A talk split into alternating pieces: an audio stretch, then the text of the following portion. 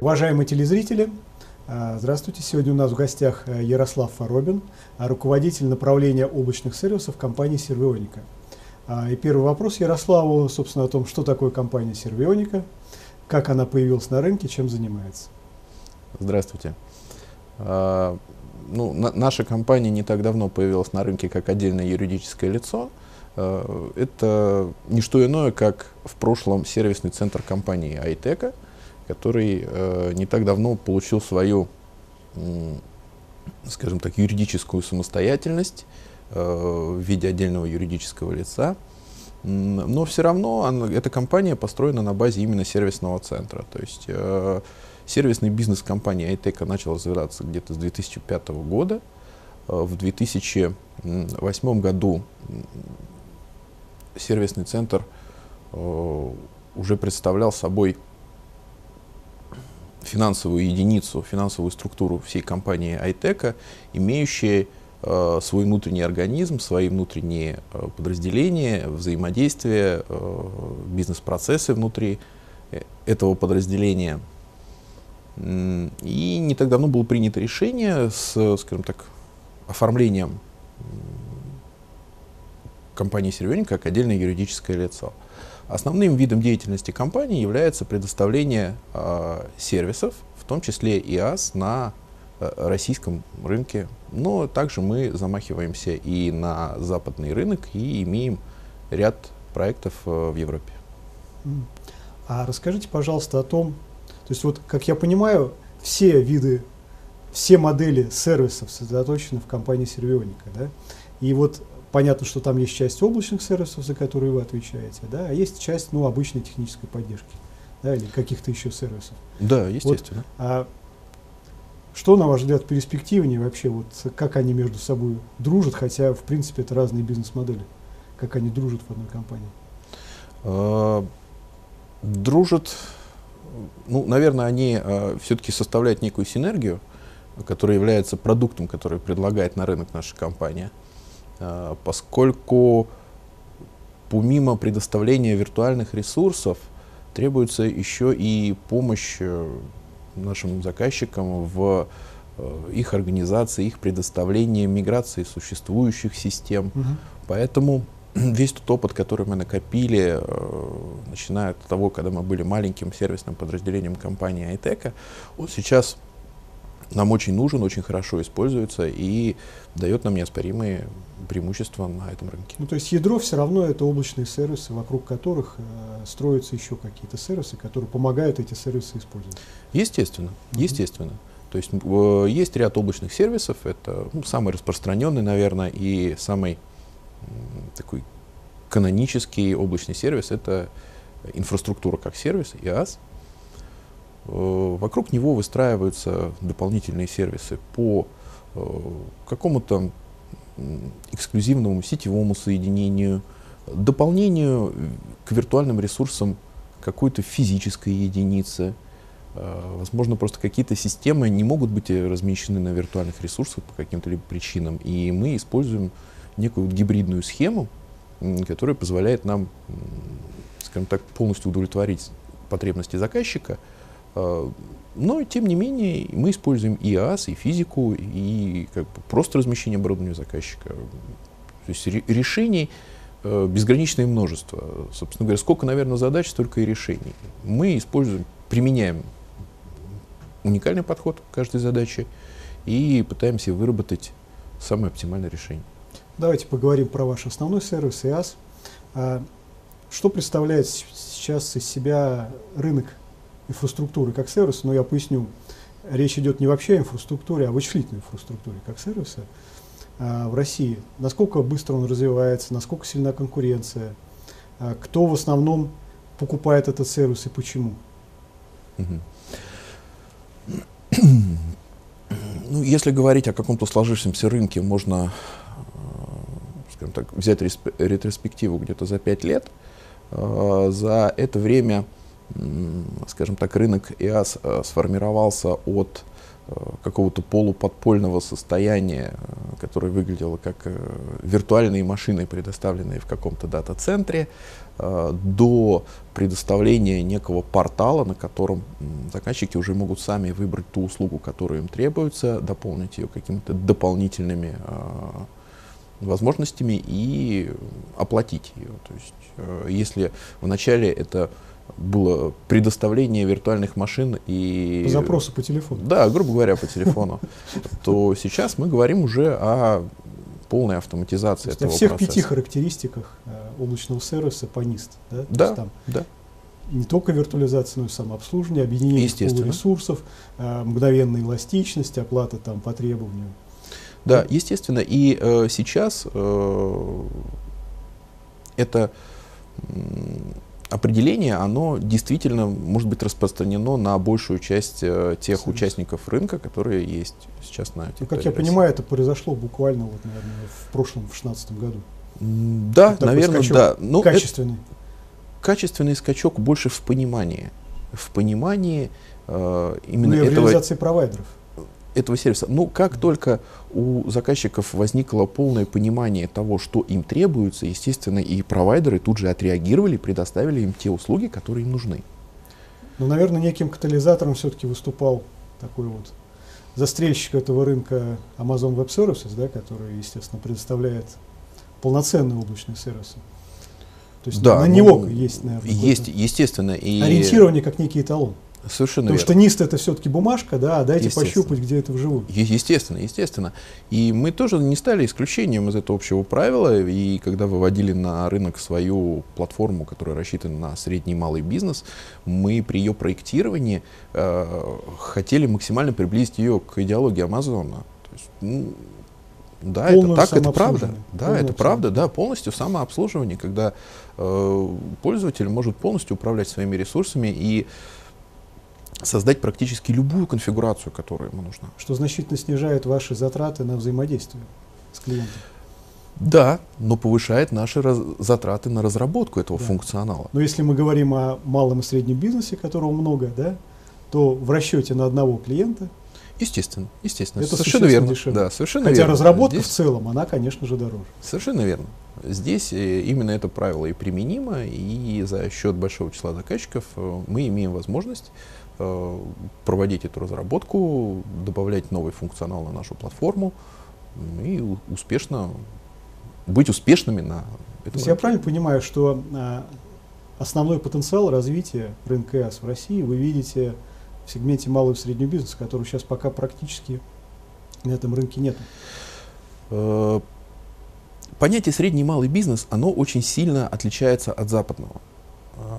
Мы привыкли оперировать э, вот этим понятием SMB и не задумываемся о той разнице, которую вкладывают э, в это наши западные партнеры, которые применимы на нашем рынке.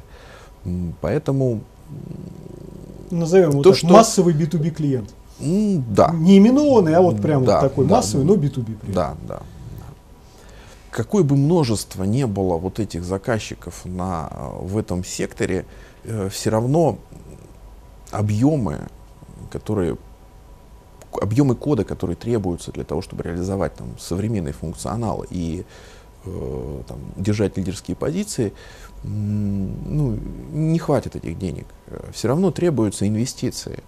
И это инвестиции компании э, в свои будущие продукты, э, в свое дальнейшее развитие.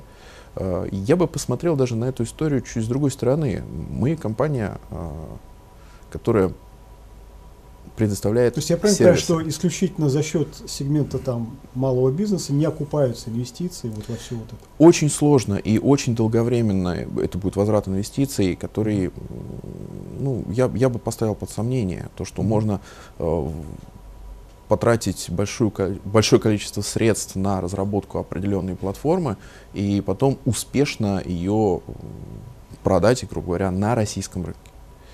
Здесь возникает очень много обстоятельств. Э, средний малый бизнес э, в России, он намного меньше, чем та же сам, тот, тот же самый средний малый бизнес в Европе mm-hmm. или в Америке.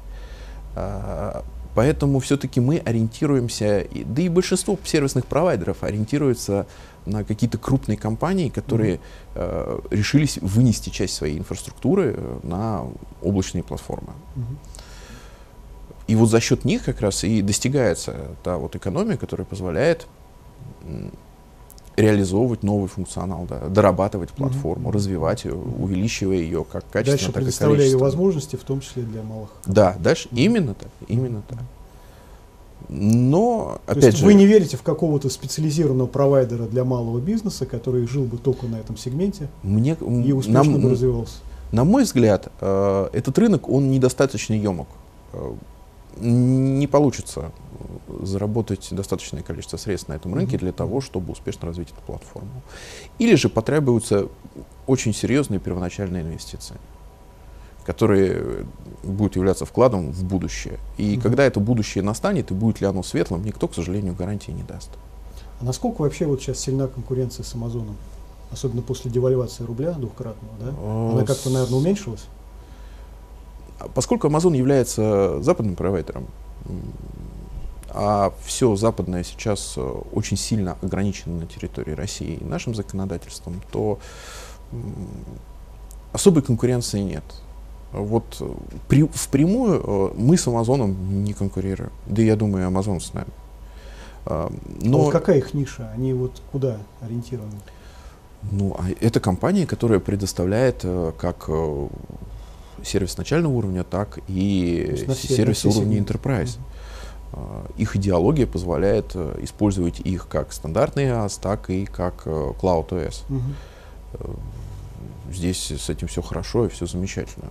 Но в сегменте Enterprise, вот где вы в основном сидите, вы их В сегменте Enterprise мы их не видим, потому mm-hmm. как э, скажем так, ресурсы, размещенные где-то там, непонятно где, как до них добраться и в случае, не дай бог чего, mm-hmm. их оттуда забрать, э, просто отпугивает заказчиков. Многие хотят увидеть. Э, и я очень часто сталкиваюсь mm-hmm. вот в, в практике в своей, что люди хотят приехать и посмотреть, а покажите нам облако. Угу. Покажите, а пожалуйста.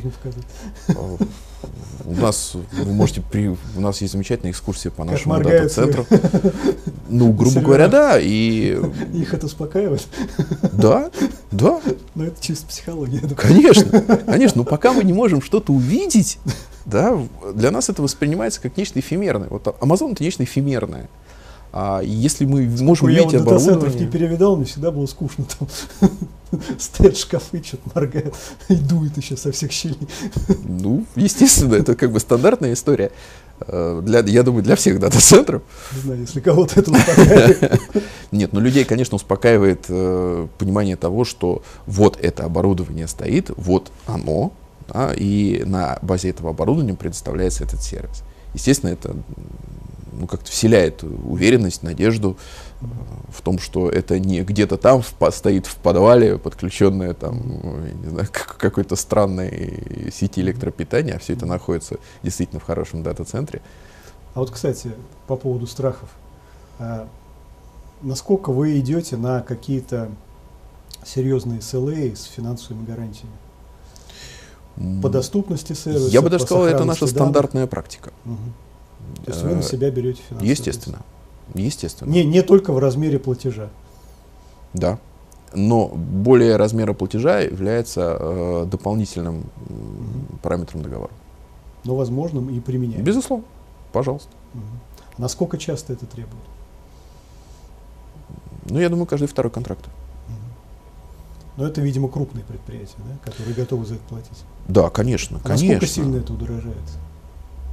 Ну, поскольку мы не говорим о там, базовой стоимости заказа а большей сумме, mm-hmm. то тут э, заказчик уже сам определяет размер этой суммы и ну, аргументирует так, ее. То, тот же размер виртуальной машины, да, там базовый SLA и какой-то продвинутый SLA. Вот насколько это? подорожает? Ну, разрыв может доходить до трех раз. До трех раз? Да. Только за счет SLA? Да. То есть очень интересно зарабатывать деньги именно за счет SLA? С одной стороны, да. Но с другой стороны, э, и насколько приходится это, принимать на себя риски. Да, насколько это влияет на себестоимость?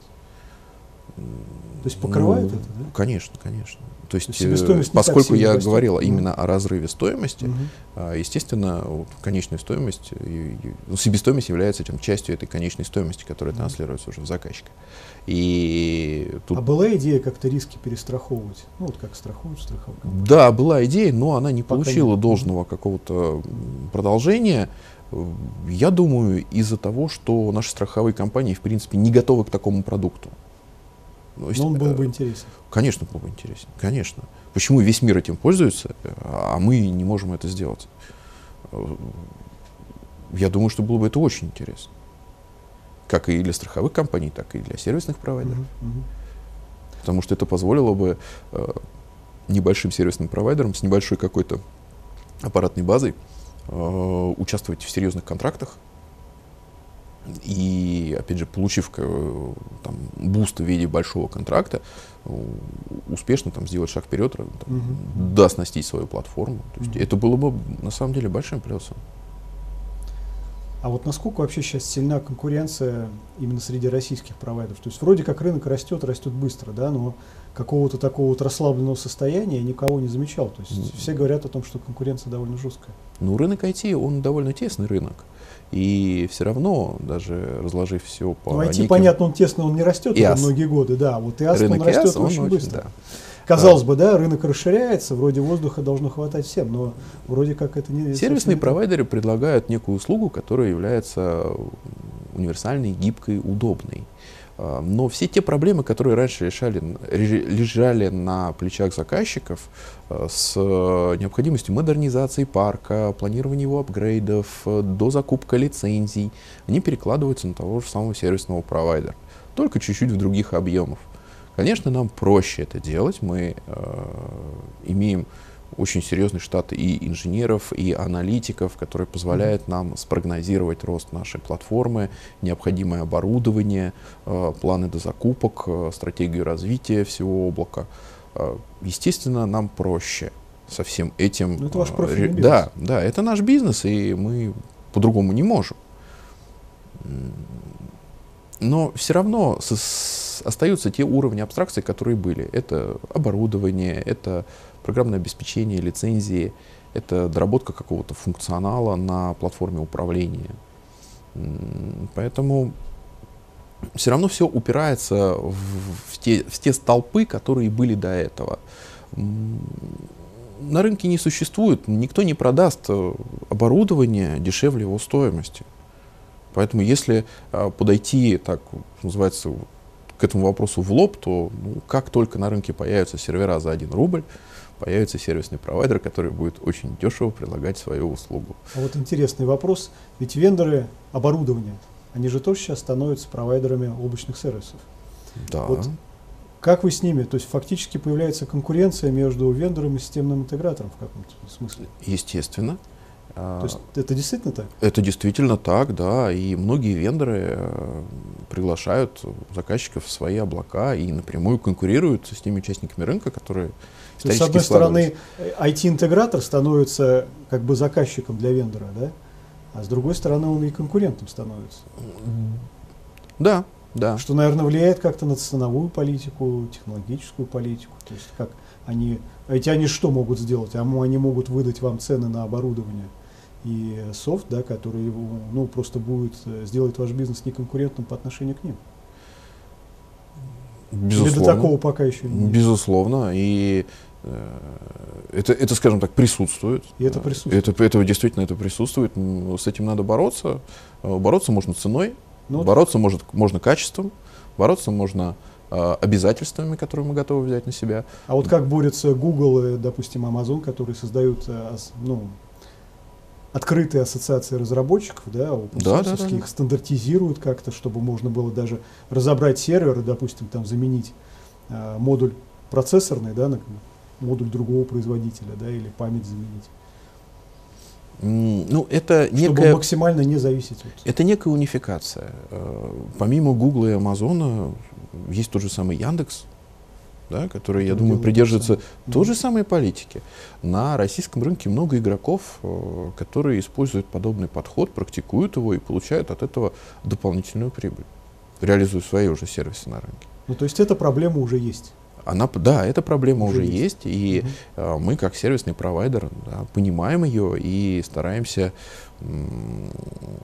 скажем так, в последних веяниях рынка уже пересмотреть э, подход к базовому, базовой покупке там, оборудования э, в сторону э, покупки именно какого-то унифицированного унифицированного железа, которое можно И не проприетарного софта. Ну да, про непроприетарный софт можно поговорить чуть подробнее. Мгм. А вот по поводу оборудования мы стараемся покупать оборудование, которое может быть э, модернизировано просто Без участия этого вендора. Да, бе- без, участия вендора путем замены каких-то компонент, э, на которые э, производители уже Мгм. этих компонент да, предоставляют лучшие цены, чем предоставляет вендор. А вот связанный с этим вопрос очень интересный, стоит в том, что ну, как бы традиционный вид такого тяжелого корпоративного IT, он состоит в том, что приложения, опять же, тяжелые приложения, бизнес-приложения, они очень сильно завязаны на железо. Да, допустим, там на рисковые сервера верхнего ценового диапазона, да, и попробуй там этот проприетарный Unix заменить на что-то другое. Да. Там, ну, может быть, сервер приложения и сервер доступ, сервера доступа они еще и встанут, а вот там сервера баз данных точно Мгм, нет. Да. мгм. Вот какие виды нагрузок сейчас клиенты переносят в облако, и вообще есть какие-то подвижки с точки зрения переноса в облако серверов баз данных, которые именно буквально винтами прикручены там, проприетарному Unix, ну и А, соответствующему железу. Да, естественно. Ну, в- вот, собственно говоря, в железе-то и кроется весь камень преткновения. Эм, Такое enterprise оборудование, оно очень дорого. И зачастую провайдеру проще перенести решение заказчика на... Просто на свой colocation. на- ну да, просто Мгм. переместить как бы Переместить этот, этот физически. сервер, Мгм. а вот те сервера, именно которые базируются на x86 платформе, предоставить из облака Мгм. и построить вот некое гибридное Мгм. решение, Мгм. которое Мгм. э, запустит все информационные системы заказчика. Э, вот и этот камень преткновения вот с тем самым colocation ом, он и является способом э, противостоять э, Мгм. крупным западным вендорам, которые Мгм. сейчас становятся облачными провайдерами. Просто я смотрю, ну, на российском рынке довольно сейчас популярна услуга colocation плюс э, Да, IaaS, некое, да, да, да. такой гибрид. Да, естественно, потому Именно что поэтому. это, Мгм. э, это выгодно и решаются многие задачи э, в части поддержки оборудования. Э, Многие просто не, считают, что, например, платить за поддержку тех же самых э, пауэров это очень дорого. И А это действительно это, это действительно дорого, да, я знаю. И поэтому эффективнее э, просто потратить эти деньги на вплоть до миграцию на другое, А вот другую базу хотел данных, да, которая расположена на спросить, а вот x86. Что нужно сделать вообще в каком-то обозримом будущем это возможно, чтобы все перетащить в облако и сервера баз данных тоже? На x86. Ну, Или пока это... естественно, любой провайдер скажет, что, конечно, возможно. Да, но вот в реальности Но мы если, знаем, что этого нет. если заказчики, которые хотят это делать, многие заказчики э, не готовы модернизировать настолько свое, свои информационные системы. Это миграция с УБД требует, вот в чем дело. Не только. Мгм. И не только даже. да? С УБД, наверное, это очень самый яркий пример, э, и он раскрывает все, скажем так, вот эти вот острые грани этого процесса. Поэтому его и в основном используют в качестве такого наглядного примера. М, Ну, в моей практике присутствует ряд э, кейсов, Мгм. в рамках которых мы переносили э, с проприетарных Мгм. СУБД на open source и размещали их у нас Тяжелые в облаке. да? Да, тяжелые Мгм. приложения. Мгм. То есть такие примеры уже есть и в России. Конечно, конечно. Мгм. А, А насколько на них сейчас смотрят как на референс? поскольку подобные задачи связаны с довольно крупными заказчиками, э, здесь как бы есть некое ну, скажем, соглашение о неразглашении Мгм. этой информации, Мгм. и мне бы не хотелось там, открывать Мгм. какие-то, называть на- Мгм. компании. Ну, слухами земля полностью, наверное, вас спрашивают, да, вот э, покажите, да, вот, насколько это можно вообще Ну и естественно, естественно. Да, это, это можно показать, но в таком, в приватной беседе, что называется. Что в принципе это есть, это Это есть, это сделано. Это не работает. упало, да. Это, это э, технология, по сути своей, является довольно-таки отработанной, понятной и прекрасно Но это реализуемой. требует замены СУБД на какой-то там open source или что-то. А, Вот если даже поговорить о том, возьмем пресловутую СУБД Oracle, а, которая, например, на Power платформе, если мы хотим ее перенести на x86 платформу, то нам придется переписать очень много строчек кода для того, чтобы просто поменять платформу. Мгм. А, Поэтому я говорю, что она а а если- туда прикручена. Да, да, да, да, да. Поэтому затраты на э, перевод, скажем так, с одной платформы на другую, они соизмеримы с э, переводом с одной СУБД на другую СУБД. Так проще сразу. Проще сразу поменять СУБД и действительно выстраивать дальнейшее развитие информационной системы уже исходя из этого. Еще немаловажную роль во всем этом играет оборудование. Скажем так, те же самые пауэры и большие системы хранения, которые обычно к ним подключают, они все-таки имеют вертикальную модель масштабирования. Да, да, и А- не имеет горизонтальную. Совершенно верно. Мгм. Или А очень плохо. Сервисную, сервисные провайдеры ориентированы на Да, горизонтальную модель принципиально масштабирования. масштабирование. Она является наиболее эффективной в части вот, поддержания бизнеса и Мгм. э, эффективной для предоставления наилучших, наверное, ценовых каких-то условий. Мгм. И, и здесь как бы есть э, некое расхождение да, трендов Да, технологий, да, а, да. когда мы, э, перенеся, скажем так, э, такую тяжелую СУБД на x86 платформу, мы получим некий потолок э, в производительности, который Мгм, перешагнуть очень, Очень сложно. сложно, да. Очень сложно. да. И если можно, то только какими-то большими дискретными шагами, то есть не маленькими шажками, да? А, то есть надо купить еще один шкаф, Ну. да, который стоит миллион долларов. Ну, который стоит не миллион долларов, но стоит дорого. Дорого. Э, Сейчас, э, скажем так, последние тренды э, именно оборудования это э, гиперконвергентные системы, Да, да, да. И гипермасштабируемые. гипермасштабируемые, которые построены на базе x86 архитектуры Да. и которые по Причем производительности... что из ходешки, что из сервера. Да-да-да. Ну, там все в одном. То есть Всё в одном, является да. именно Да, гиперконвергентность заключается Мгм. именно в том, что э, мы наращиваем едиными блоками. И, и вот эти системы конкурируют с пауэрами, с теми же. Конкурируют со спарками. Прекрасно справляются с этой задачей. Решение есть. Но готов ли заказчик э, идти на какие-то свои инвестиции? А вот, кстати, связанный с этим вопрос очень интересный, потому что мы все про ИАС, про ИАС, а вы же вообще за облачные сервисы, да? А не проще ли заказчику взять и просто перейти на SaaS? Проще. Вообще не заморачиваясь как бы, со всей Проще. проще, если он использует какие-то стандартные сервисы, которые не имеют дополнительных разработок. Но даже посмотреть на то, с чем мы живем, э, не так много вообще предприятий, которые являются даже довольно-таки 1С, крупными. Даже 1С большинство внедрений, я вот разговаривал, сюда Совершенно приходил верно. один человек, да, то есть я его спрашивал, а почему 1С в облаке почти нет? Вот, ну, Потому никто что не- он уникален, уникален для каждого заказчика. Да, каждый заказчик кастомизация, Да, каждый Да, заказчик дорабатывает кастомизация. его до себя. А вот вопрос, а вот это действительно обосновано бизнесом? Или это просто была такая возможность, э, ну и люди давай кастомизируют? То есть произойдет катастрофа, если люди откажутся от кастомизации? Или это просто, ну, что-то психологическое? Ну, любая кастомизация того же самого 1С, она вызвана в первую насколько очередь она оправдана бизнесом? Ну, давайте чуть-чуть так подискутируем да, вот Мгм. на, с, на- с- в этом вопросе. А, любая м, такая доработка, она связана с какими-то бизнес-процессами, которые уникальны в каждой компании.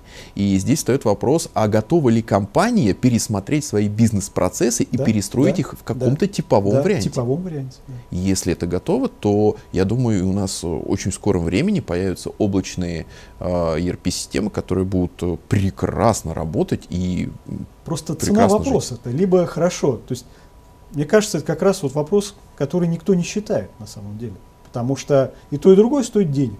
Да? Естественно. У тебя есть кастомизация, тебе надо ее поддерживать, развивать, да? Ты не можешь накатить обновление, потому что у тебя все перепилено так, что там проще Совершенно заново верно. написать, да? Совершенно верно. Это одна стоимость, одни риски, да? С другой стороны, риски, что ты возьмешь процессы, то есть фактически SaaS это новый процесс.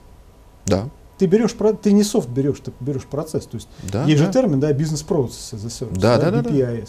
То есть, по большому счету это BPIS. Именно так. Именно так. Вот. И, а на другой стороне вот, вот это вот, да, то есть ты лишаешься части кастомизации. Всей кастомизации. Не часть.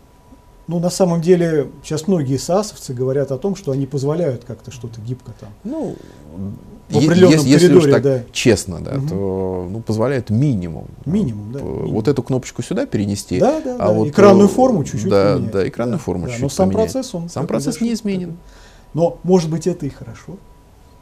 Ведь что такое процесс, зашитый в SaaS? Это некий лучший опыт, который был накоплен на тысячах, если не десятков тысяч внедрений. Естественно. А дальше встает вопрос, а чем ты вот торговая компания, каких несколько миллионов в России, да? Ты вот чем такой уникальный? И почему Какими-то там своими исторически сложившимися. исторически да, А насколько они оправданы бизнесом? Вот и- или вообще какими-то рудиментами. Или вообще какими-то рудиментами, да, в 99% Но это особенности. случаев. Это Да. особенности нашего бизнеса. Поэтому я говорю, это вопрос экономики. То есть, когда люди поймут, что за это уже не надо платить, это стоит слишком дорого. Ну, как только они э, поймут, что за это не надо платить, наверное, э, у нас будет всплеск э, Вот развития говорю, да. консалтинговых компаний, которые будут зарабатывать деньги на том, чтобы приводить э, к типовому базовому какому-то вот, э, А пониманию эти бизнес-процессы. Кстати, а требует ли это консалтинг вообще? То есть, если ты говоришь, ладно, хорошо, у меня был кривой такой процесс вот свой, да, я от него отказываюсь, перехожу на стандартный, это же не требует консалтинга. Требует. Это процесс миграции. Это те- Миграция, совершенно- только миграция. Это совершенно миграция типовой данных, процесс там, да, да, миграции, да, да, да, да. который, безусловно... Нет, я говорю о каком-то высокоуровне бизнес-консалтинга, он это уже не требует. Нет, это, ну не то чтобы он требует высокоуровневый, технического консалтинга. А, да, именно технического консалтинга, Технического который консалтинга. будет ре- реализовывать процесс миграции. И то есть тогда что та часть ваших произойти? сервисов, которые вы предоставляете, она... Естественно. Но любой э, провайдер, который предоставляет э, IaaS-услуги, имеет потенциальную возможность предоставлять и э. SaaS, и, и миграцию, Мгм. и работу с э, бизнес-процессами заказчика. То есть э, системные интеграторы обладают очень глубокой компетенцией, и в том числе и консалтингом. Просто э, ну, не, не распространено это сейчас. Нет Да, такой услуги. да. Поменяйте мне эти э, бизнес-процессы Да, на да, базовые. Да, И нет стандартного экономического расчета. Да, очень сложно а, То есть, вот, ну, грубо говоря, посчитать, и- калькулятора, да. да, вот очень сложно посчитать вот эту если у экономическую тебя вот такая выгоду. глубина кастомизации, да, Да. сколько ты за это на всем жизненном цикле системы заплатишь? Никто же этого даже не считает.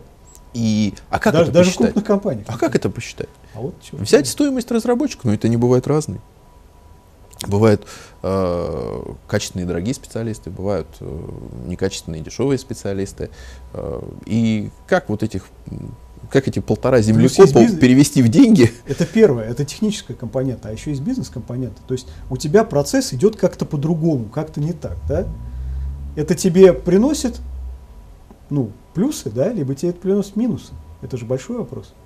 Да, да. Это Но большой вопрос. Вот это вопрос как раз, наверное, больше к консалтингу, Консалтинг. который должен Да. э, с другой стороны и дать финансовую оценку Да. эффективности Да. бизнес-процессов компании. Совершенно верно. И М, Это отличный рынок, это отличные услуги. э, Ну, сейчас они не, не являются они не самыми развиты, да. востребованными. Да, сейчас они не развиты. Это жизнь. Спрос рождает предложение.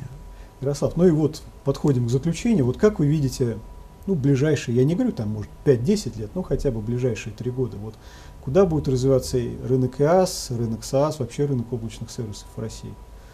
Как вы для себя это формулируете? Если посмотреть э, в какие-то далекие перспективы, то, наверное, э, это будет выглядеть в виде какой-то м, стандартизованной услуги, которая будет стандартна для всех сервисных провайдеров. И э, процесс миграции с одного сервисного провайдера на другой, он будет занимать легок. минуты, Мгм. потому что это будет стандарт. А Если говорить о какой-то ближайшем будущем, то заказ э, тех же самых базовых услуг, из которых составля... собирается услуга ИАСа, э, они, я думаю, претерпят довольно-таки серьезные изменения и будут выглядеть, именно будут выражены в виде некого SLA компоненте. Mm-hmm. Когда мы платим деньги за некую единичную услугу, которая как бы описывает является частью общей услуги. И сразу же предъявляем, предъявляем к ней определенные требования. То есть и не только количественная характеристика, количество ядер, там еще чего-то, ну, и но и качественный уровень SLA, по каким-то критериям, по каким-то метрикам. Верно. А, ну да, естественно, которые применимы для каждой базовой услуги. Доступность, там, уровень информационной безопасности, там, Совершенно знаю, еще что-нибудь. Если это канал... Производительность. Там, производительность, задержка сигнала там в канале, Совершенно еще что-нибудь. Совершенно верно. Эти, естественно, эти уровни SLA будут объединены в какие-то группы, и мы, э, формируя общую услугу из э, какого-то базового набора, э, будем применять к компонентам этого базового набора именно тот уровень SLA, который нам нужен для вот этой компоненте. Вот угу я думаю, что это вот самое ближайшее, что uh-huh, uh-huh. произойдет. Частично это уже происходит. Uh-huh, uh-huh. А, но я думаю, что на эту модель в скором времени перейдут uh-huh. все. И отчасти это будет являться, как я уже говорил, дальнейшим нек- э, переходом к некой стандартной платформе. Uh-huh, uh-huh. А, я, я, на мой взгляд, а, это логичное развитие этого рынка, uh-huh. переход а, к неким стандартам и возможность использования Э, ресурсов э, нескольких сервисных провайдеров mm-hmm. для построения каких-то сложных экосистем у заказчика. Ярослав, большое спасибо, было очень интересно. Пожелаем вам удачи. Спасибо вам. Спасибо. До свидания.